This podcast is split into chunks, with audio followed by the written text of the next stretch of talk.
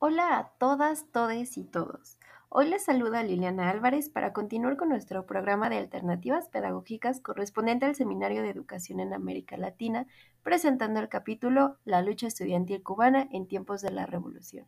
Comencemos.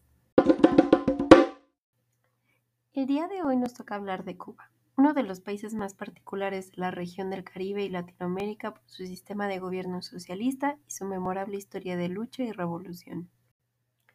Si tuvieron la oportunidad de escuchar el episodio correspondiente a Chile, recordarán la importancia y papel que juegan las luchas estudiantiles para la generación de alternativas pedagógicas, e incluso cómo la misma movilización y organización estudiantil supone una forma de hacer educación, de compartir saberes, experiencias y generar nuevos conocimientos populares, culturales e incluso sociales. Tampoco olvidemos que la lucha estudiantil a lo largo de la región latinoamericana y del Caribe es estandarte de muchos logros civiles, desde lograr cambiar constituciones hasta mantener la educación superior como pública y autónoma. A pesar de esto, en Cuba es poco común que haya movilizaciones masivas por parte de su población civil, esto debido a las constantes denuncias de detenciones arbitrarias y un gran número de presos políticos. Sin embargo, desde el 2016 se comenzó a crear un movimiento denominado Movimiento San Isidro, que está conformado por el gremio artístico, periodístico y estudiantil para exigir a través de protestas, huelgas de hambre y aperturas de diálogo con el gobierno la libertad de expresión dentro de la isla, siendo de las movilizaciones más grandes en la historia de Cuba post-revolucionaria. Pero no surgen las dudas. ¿Por qué en una isla con una historia de guerrilla y revolución tan marcada como lo es Cuba, la lucha estudiantil es tan efímera? ¿Acaso se trata de una tradición cultural e histórica? ¿Acaso nunca ha tenido un antecedente? Para pensar en las posibles respuestas a estos cuestionamientos tendremos que revisar el antecedente cubano de su lucha estudiantil, centrándonos en lo que se dio en los años de 1952 hasta el triunfo de la Revolución en 1959 y cómo su participación estudiantil fue un pilar para dicho triunfo. De esta manera seremos capaces de reconocer realmente cuál fue la importancia de esa participación en este movimiento y para la consolidación de la revolución cubana, por supuesto. Al final tendremos esas herramientas para reflexionar, pensar y analizar cuál ha sido el papel y la evolución que ha tenido la lucha estudiantil cubana en la historia no solamente de Cuba, sino también de otras regiones latinoamericanas pues su experiencia de lucha y juventud también traspasó sus propias fronteras. Pero comencemos con los antecedentes. Para empezar con este recorrido histórico, vamos primero a recordar unos de los datos y fechas más importantes antes del periodo revolucionario de Cuba. Empezando, por supuesto, con el año de 1898, que fue cuando Cuba logró la independencia de la corona española pero también hay que recordar que tras los intereses políticos del gobierno de Estados Unidos, este último realizó una de sus primeras intervenciones militares, logrando ocupar la isla el 10 de diciembre de 1898 y legitimado por el Tratado de París. De esta manera logró entrar oficialmente al poder de la isla, es decir, de Cuba, el 1 de enero de 1899. A partir de ello se establece en el año de 1902 la República Neocolonial, estableciendo a través de la Asamblea Constituyente al primer presidente de la isla, Tomás Estrada Palma. Estrada fue un presidente que contaba con el apoyo y supervisión del gobierno norteamericano. Su gobierno se caracterizó por ser más conservador de lo que había prometido ser inicialmente, y al acercarse al fin de su mandato se reconoció como ilegítimo su método para reelegirse, pero por supuesto siempre estuvo avalado por el gobierno de Estados Unidos. A partir de este suceso se comenzó a alzar un movimiento opositor denominado como el Partido Liberal, el cual, al no reconocer la reelección del gobierno de Estradas, decidió levantarse en armas y se comenzó a formar un descontento popular hacia el gobierno en turno, quien, al ver que esta oposición estaba tomando demasiada fuerza, decidió solicitar el apoyo del gobierno de Estados Unidos para hacer una intervención. A pesar del apoyo militar que el gobierno de Estados Unidos le otorgó al presidente de Cuba, estos golpes y estas intervenciones militares no terminaron ahí. Cuba vivió cinco décadas de cambios de gobernantes y golpes de estados acompañados por una rebeldía del pueblo que se negaba a entregar su tierra y sus ideales a la merced del gobierno estadounidense. Y ya para el año de 1940 toma la presidencia Fulgencio Batista, quien hasta el año de 1933 había sido sargento del movimiento revolucionario que derrocó del poder a la dictadura de Gerardo Manchado, la antecesora a su gobierno. La presidencia de Batista duró hasta 1944 y para el año de 1952, ya con su periodo gubernamental terminado, y estando ahora a cargo Carlos Príos Acarrás, los nuevos candidatos a la presidencia, Carlos Sevilla y Roberto Agramonte, quienes se les reconocía como enemigos de Batista, se erguían con gran popularidad entre el pueblo cubano. Sin embargo, en un intento por recuperar la presidencia, Batista fundó el Partido de Acción Unitaria, denominado PUA, y se volvió a postular para el cargo a la presidencia. Sin embargo, Batista ya no parecía ser el favorito entre los candidatos. Así que orquestó un golpe de Estado, pero a diferencia de la mayoría de estos, no fue en contra del gobierno en turno y el presidente, sino en contra de los candidatos pertenecientes al Partido Ortodoxo, que eran la oposición al gobierno de Batista, para que estos no llegaran al poder, logrando retomar el cargo el 10 de marzo de 1952 y sin siquiera haber desatado un enfrentamiento militar.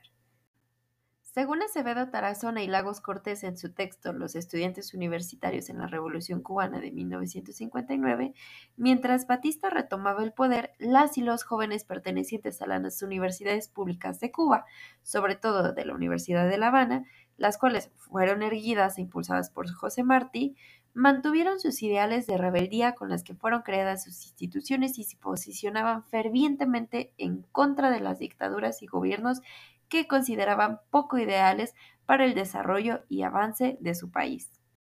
Y por supuesto, la entrada de Batista al poder por segunda vez no fue un caso aislado y las y los jóvenes universitarios comenzaron a tejer uno de los movimientos estudiantiles más importantes de la historia de Cuba y que sería un factor decisivo para el éxito del movimiento de revolución. Y ahora sí, para empezar a hablar de la participación de las y los estudiantes universitarios en la Revolución cubana, vamos a tomar como referencia el trabajo de Marta Harnecker denominado José Antonio Echeverría, Movimiento Estudiantil en la Revolución cubana, estudio del movimiento estudiantil cubano entre el 10 de marzo de 1952 y el 13 de marzo de 1957, en el cual Harnecker considera que hay cinco etapas de lucha dadas en el periodo de entrada de Batista por segunda vez al poder en 1952 y el triunfo de la revolución el primero de enero de 1959. Sin embargo, juntaremos la segunda y tercera etapa correspondientes al levantamiento en armas y la radicalización del gremio estudiantil, reduciendo las etapas a cuatro. Empecemos con la primera etapa, posicionamiento político de las y los estudiantes ante la segunda presidencia de Batista. Como ya revisamos, el golpe de Estado ejecutado por Batista en contra de los candidatos del Partido Ortodoxo le aseguró por segunda vez la presidencia sin necesidad de un enfrentamiento militar ni civil, por lo que, al no haber, entre comillas, un derramamiento de sangre, su retoma del poder no levantó grandes protestas entre el sector minero ni de trabajadores en general. Sin embargo, los únicos y las únicas que expresaron su rechazo de manera inmediata y se unieron para, protestar en contra de esta nueva dictadura fue el gremio estudiantil universitario. Pero sin el apoyo del resto de la población civil, sus protestas carecieron de grandes resultados. A pesar de los nulos logros obtenidos en las protestas inmediatas a la entrada de Batista a la presidencia por segunda vez, los estudiantes de las universidades y sobre todo de la Universidad de La Habana se declararon como un grupo de oposición a la dictadura de Batista. Así lo exponen Acevedo y Lagos citando el trabajo de Rojas. El foco de resistencia a la dictadura se concentró en la Universidad de La Habana. Los estudiantes organizaron juramentos y entierros simbólicos de la Constitución del 40 y manifestaciones públicas en la escalinata y en los alrededores del recinto, que eran disueltas por la policía. De esta manera, la Universidad de La Habana se había convertido en ese momento en el principal centro de oposición al gobierno de Batista, y su recinto también sirvió a las y los estudiantes como un lugar de entrenamiento militar para el manejo de armas y del combate. A la par, Fidel Castro, un joven abogado recién egresado, se vuelve a matricular a esta universidad con la intención de formar parte del principal movimiento de oposición al gobierno en turno. También cabe mencionar que Castro ya era reconocido por haber sido un estudiante muy activo en la vida política de la universidad en sus primeros años de estudio, por lo que al volverse a matricular no le fue difícil volver a destacar y poco tiempo después organizó junto con sus seguidores lo que se convertiría en su principal frente de combate, el Movimiento 26 de Julio o el M26. En esta dinámica universitaria, otro de los instrumentos de combate que comenzaron a utilizar fue volver a publicar una revista conocida como Alma Mater, la cual había sido fundada en el año de 1923 con el objetivo de difundir los ideales políticos de la lucha universitaria y que volverían a retomar con el mismo objetivo, además del de difundir denuncias sobre las violaciones de derechos a manos del gobierno de Batista. Asimismo, también redactaron manifestos y declaraciones para llamar al pueblo a unirse a la lucha estudiantil, y entre uno de estos manifestaban Somos otra vez los abanderados de la conciencia nacional. Las dramáticas circunstancias que atraviesa la patria nos impone duros y riesgosos deberes. No nos hemos puesto a medir la magnitud de las consecuencias. Estamos prestos a cumplirla serena, responsable y firmemente. La colina universitaria sigue siendo bastión y esperanza de la dignidad cubana. Pasemos a la segunda etapa, enfrentamientos armados con el aparato represivo estatal y la radicalización del estudiante. Así pasaron aproximadamente un año de constantes manifestaciones y promulgaciones en contra del gobierno en turno. Sin embargo, al notar que no estaban alcanzando los logros que se proponían, el gremio estudiantil comenzó a organizar estrategias para levantar al pueblo cubano en contra del gobierno de Batista, siendo José Antonio Echeverría, un estudiante de arquitectura de la Universidad de La Habana, uno de los más importantes líderes en la lucha estudiantil opositora. También uno de los principales momentos detonadores de los enfrentamientos armados ocurrió el 26 de noviembre de 1952, durante un partido de béisbol en el estadio deportivo más grande de la isla, en donde, en frente de aproximadamente 20.000 espectadores, un grupo de estudiantes del que Echeverría era parte desplegaron una enorme pancarta que incitaba a rechazo del gobierno de Batista e invitaba al pueblo cubano a unirse a la lucha. Inmediatamente intervinieron policías y militares para arremeter en contra de las y los estudiantes, iniciando una pelea a golpes a la que se unieron personas ajenas al grupo estudiantil y que terminó con la detención de muchas de estas personas, aunque fueron liberadas al poco tiempo. A partir de este momento, el cuerpo estudiantil comienza un proceso de obtención de armas y de herramientas de combate, formando lo que se conoce como el Directorio Revolucionario, a la par que Fidel Castro se separaba cada vez más del movimiento estudiantil para centrarse en su propio grupo de combate, llegando a reclutar un aproximado de 2.000 mujeres y hombres, y aunque la participación de los estudiantes era mínima, Castro se sirvió muchas veces de las instalaciones de la Universidad de La Habana e incluso llegó a trabajar con los jefes de grupos radicalizados de la universidad, logrando convertirse en el grupo de oposición más popular y fuerte entre el pueblo cubano y para el inicio de 1953 se presentó el primer combate armado entre el cuerpo estudiantil y el aparato represivo de Batista, que duró varios días y se presentó a las afueras de la Universidad de La Habana.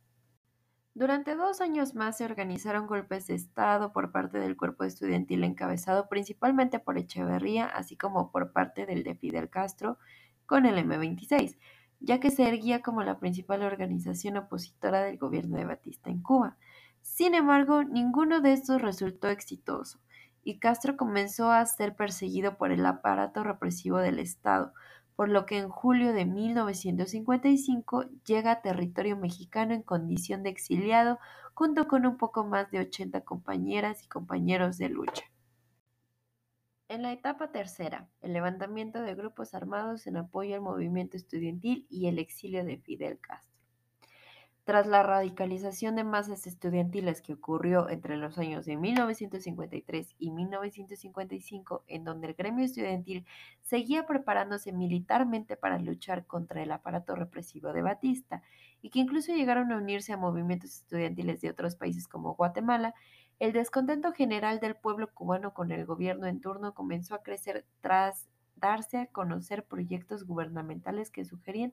la división del territorio cubano para facilitar la entrada de barcos estadounidenses, además del crecimiento de detenciones injustificadas y la violación a la autonomía de la Universidad de La Habana en varias ocasiones.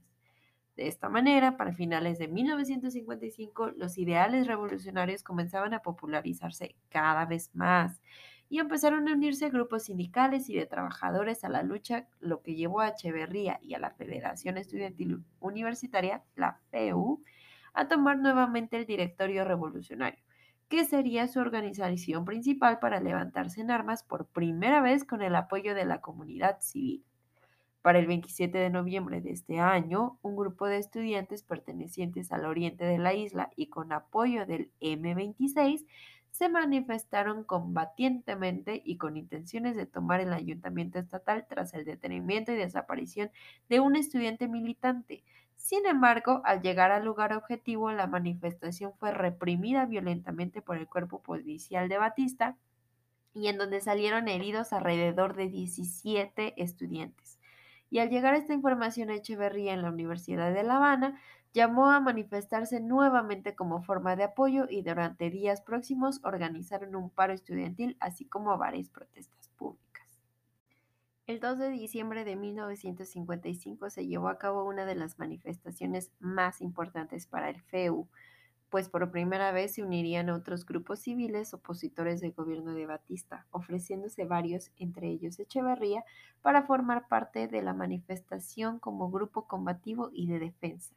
La manifestación pronto se tornó violenta y la policía estatal abrió fuego contra las y los manifestantes, logrando alcanzar a Echeverría que cayó muerto a los pocos momentos. El exilio de Castro también comenzó ese mismo año. Sin embargo, desde su llegada a México, continuó planificando su regreso a la isla y lo que sería el golpe contundente para derrocar a Batista. Para este momento, la lucha estudiantil de Cuba y el M26 se encontraban trabajando de manera separada y no fue hasta el 29 de agosto de 1956 que Castro negoció con la FEU el unir sus fuerzas para derrocar al gobierno de Batista en un documento conocido como Carta de México y que fue promulgada tres meses antes de que Castro regresara al territorio cubano. Vamos a la última etapa, la disminución de la actividad estudiantil y el triunfo de la revolución.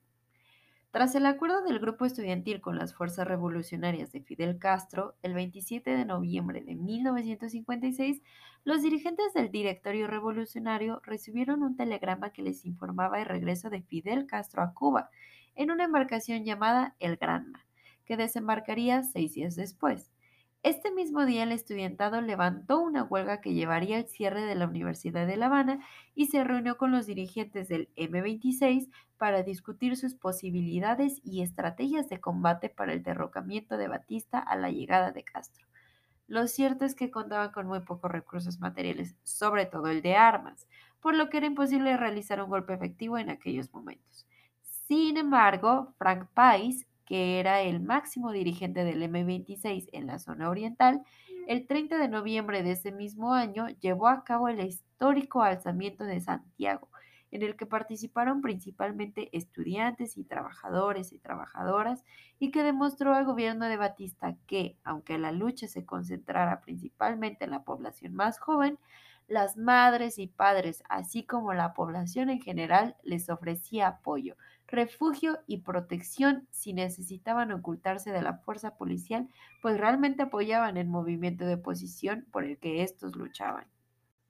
Tras la llegada de Castro a Cuba y la unión de fuerzas entre los diferentes grupos de oposición, el gobierno de Batista comenzó con una estrategia de difamación pública de Fidel Castro, reportando que éste en realidad había muerto, sin embargo, tras un reportaje norteamericano, se disuelve este rumor y en respuesta Batista arremete contra la libertad de prensa que no impidió la circulación de una revista creada y difundida por grupos rebeldes.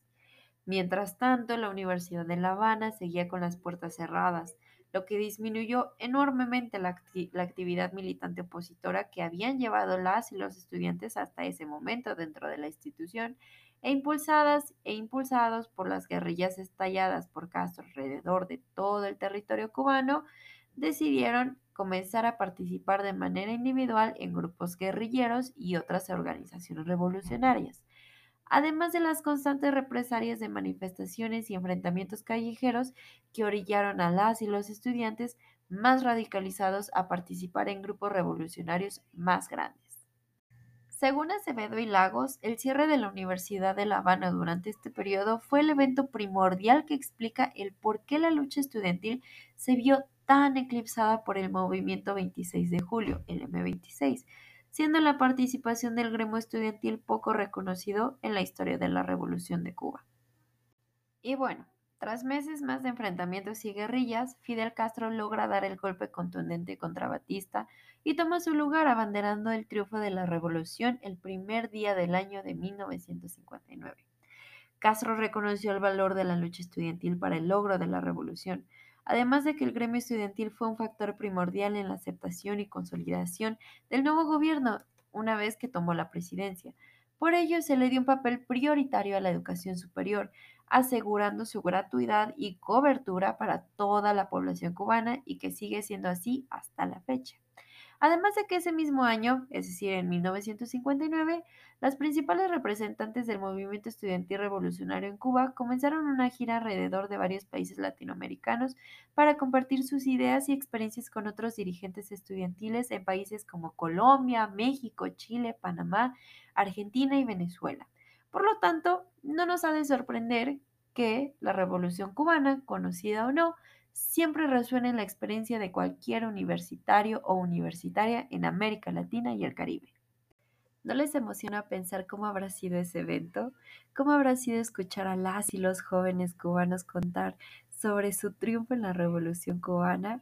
Incluso antes de que desapareciera o bueno, fuese eclipsado su participación dentro de esta, estoy segura de que las y los jóvenes de las demás regiones que visitaron tomaron en cuenta muchos de esos conocimientos para implementarlos en sus propias luchas, lo cual nos lleva a pensar en qué potencialidad tenemos cuando somos jóvenes, estudiantes y luchadores. Ahora reflexionemos. Ser estudiantes en la universidad pública en América Latina supone construcciones de identidades y experiencias muy particulares y que se ligan a la lucha estudiantil sin muchas veces reconocer ni siquiera su origen, pero que al final de cuentas es un sentimiento que parece que compartimos. Y es que cuando eres joven, realmente tienes tiempo de sentarte a leer enciclopedias cuando el mundo afuera parece arder y tus iguales te llaman a unirte a una lucha por un mundo más justo. Recuerdo la cita de Salvador Allende ser joven y no ser revolucionario es una contradicción hasta biológica, y la juventud latinoamericana creo que lo sabe y lo siente de sobra. ¿Por qué? Pues basta con conocer nuestra propia historia como naciones y en las instituciones educativas y públicas en las que nos desenvolvemos para dar cuenta de la cantidad de movimientos y luchas estudiantiles que han transitado por nuestras aulas. Y Cuba, la pequeña, aunque únicamente de manera geográfica, isla del Caribe, es una de las principales referencias. Lo que resulta inquietante es pensar en cuál es la realidad que están viviendo actualmente las y los jóvenes artistas, periodistas y mujeres en Cuba, pero que únicamente no se queda en Cuba, sino que también sale a toda la región latinoamericana y del Caribe. Sabemos que tenemos una tradición de lucha y sin embargo también sabemos que nuestros estados tienen una tradición de violencia y represión hacia ellas. Sin embargo, ahí seguimos y ahí estamos. Entonces, pienso que ser estudiantes de la universidad pública en América Latina suponen construcciones de identidades y experiencias muy particulares y que se ligan a la lucha estudiantil sin muchas veces siquiera conocer el origen de ese sentimiento. Y es que cuando somos jóvenes, realmente tenemos tiempo de sentarnos a leer enciclopedias cuando el mundo afuera parece arder y tus iguales te llaman a unirte en la lucha por un mundo más justo. Recuerda a Salvador Allende cuando dijo, ser joven y no ser revolucionario es hasta una contradicción hasta biológica. Y la juventud latinoamericana creo que lo sabe, y lo sabemos y lo sentimos de sobra. ¿Por qué? Pues porque basta con conocer nuestra propia historia como naciones y como instituciones educativas a las que pertenecemos para dar cuenta de la cantidad de movimientos y luchas que han transitado por nuestras aulas, por nuestras calles. Y Cuba, la pequeña, únicamente de manera geográfica, claramente, esta pequeña isla del Caribe es una de las principales referencias. Pensar en esta historia de la lucha estudiantil cubana como una historia también compartida o con un eje latinoamericano y regional nos da pautas para pensar también en las potencialidades que tiene esta historia en nuestros demás territorios, pues a partir de esa comparación que tenemos entre historias, podemos reflexionar sobre esas similitudes y diferencias que nos delimitan como, como región. Por ejemplo, no, entonces damos cuenta de que no es una coincidencia que nuestras fechas de revolución o de independencia sean tan similares. Lo que nos queda por reflexionar es en dónde queda la escuela y sus actores en cada uno de estos sucesos también. Las maravillosas estrategias que encontró el gremio estudiantil cubano durante el periodo de revolución para difundir sus principios e ideales más allá de su limitado territorio geográfico y cómo sus luchas, ahora semillas de un pensamiento libertador, siguen germinando hasta la fecha. Esa compartición de experiencias, ese generamiento de conocimiento que se da dentro de un espacio educativo fuera del espacio formal, es decir, de una manera colectiva, popular y de una manera tan genuina y de organización popular y estudiantil, son ahora también esas semillas de pensamientos libertadores alrededor de toda Latinoamérica. Cuba, un país reconocido por su exhausta y triunfante revolución, sigue al pie de lucha por un mundo mejor, en donde las y los jóvenes pueden ser libres de expresarse a través de su voz, sus letras o su arte. Y queda aprender mucho, mucho de ellas y de ellos, así como Cuba también y sus jóvenes sobre todo estarán dispuestos de tomar muchas de las cosas que nosotras, demás de que pertenecemos a las demás regiones de Latinoamérica, también podamos dar. Pienso hace poco lo que pasó con la colectiva feminista en la Argentina que crearon una consigna, el violador eres tú, y que viajó alrededor de todo el mundo, que no solamente se quedó en los límites de la región de habla hispana aquí en Latinoamérica, sino que se fue a todos lados. Es entonces cuando pensamos en justamente la potencialidad que podemos tener, el tomar y ser jóvenes y tomarlo como la potencialidad que tiene el mundo en el que vivimos, tener la posibilidad de estar conectadas y conectados a través de Internet, de nuestras redes sociales, de escucharnos a través de este tipo de podcast,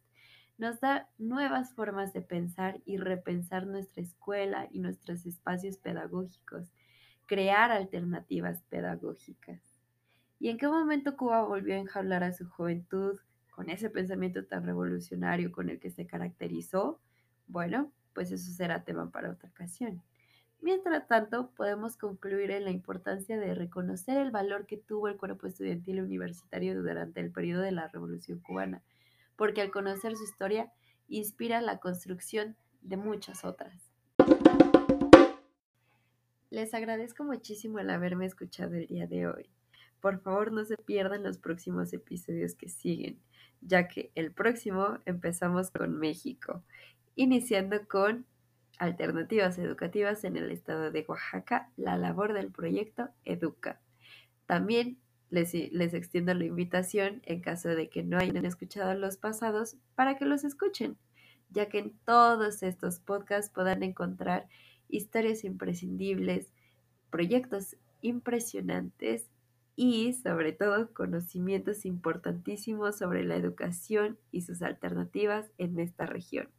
Así que nos escuchamos muy pronto y Sigan escuchando Navegando la Educación, Alternativas Pedagógicas en América Latina. Hasta pronto.